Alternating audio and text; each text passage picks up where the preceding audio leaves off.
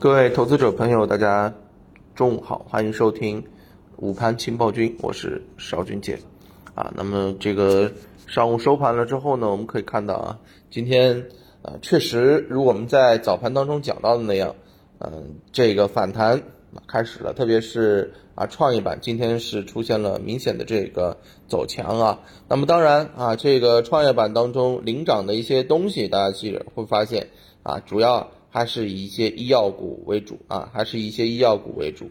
那么医药股呢，其实还是由于相关的这个啊这个疫情的不确定性啊导致的。那么另外一方面呢，这个预制菜是继续火热。呃，元宇宙在前面几天调整之后，在盘中也是拉升走强。其实元宇宙呢，已经应该来讲啊，现在可以算成数字经济的一个分支啊。那么在市场。啊，对于数字经济啊，有了“十四五”规划的这种啊强预期之后呢，啊，当然啊，市场的这个风口会卷土重来，对吧？那下跌的方面呢，今日银行、券商、金融股啊，这个跌幅居前啊，呃，拖累主板指数走弱。总体上来讲呢，个股是啊跌多涨少，超过两千五百只个股是出现了一个下跌啊。创业板呃稍微好一点啊，是涨了。呃，百分之零点六四啊，百分之零点六四。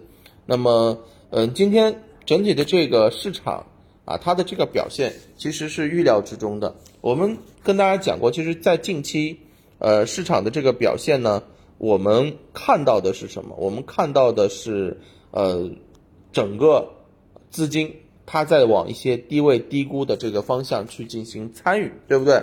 那么这种参与的这个过程当中，就会伴随着这种博弈。比如说啊，你看啊，首先创业板当中啊，它的一些这个早上啊一度冲高，冲高完了之后呢是出现回落，这就是资金博弈的一种体现。啊，当低位的这个回调充分的这个资金想要往上拉，而又赶上了高位的这个资金想要逃的时候啊，这种啊对于板块指数的一个拉扯啊，就会非常的明显。啊，所以这也是目前啊市场当中的一些操作难点啊，操作难点。那么另外一方面呢，其实我们可以看到，呃，确定性高的这个东西啊，确定性高的这个东西，它往往都会有啊政策的一个刺激，对吧？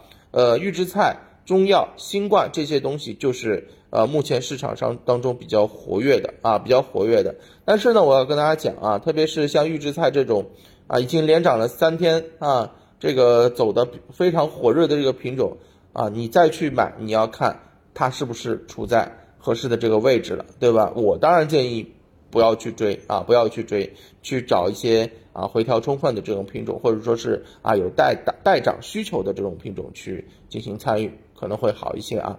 呃，跌幅榜当中，煤炭啊、油气、银行、天然气、房地产跌的比较多啊。呃，那么这也是啊，我们可以看到。啊，市场当中也是在进行一些腾挪，那也是在进行一些转移。嗯，不过啊，回调充分的，也就意味着它上方的空间大，对吧？也就意味着这里面资金很有可能在啊进行最后的扫货啊，嗯，把这个散户骗出去之后，后面可以有一个比较好的这个拉升的这个机会。所以啊，一切都要有辩证的这个目光去进行看待啊，跌的这个品种去进行。跟踪和观察涨的这些方向，或及时的获利了结啊，这个基本上就是当下操作的一个准则了，好吧？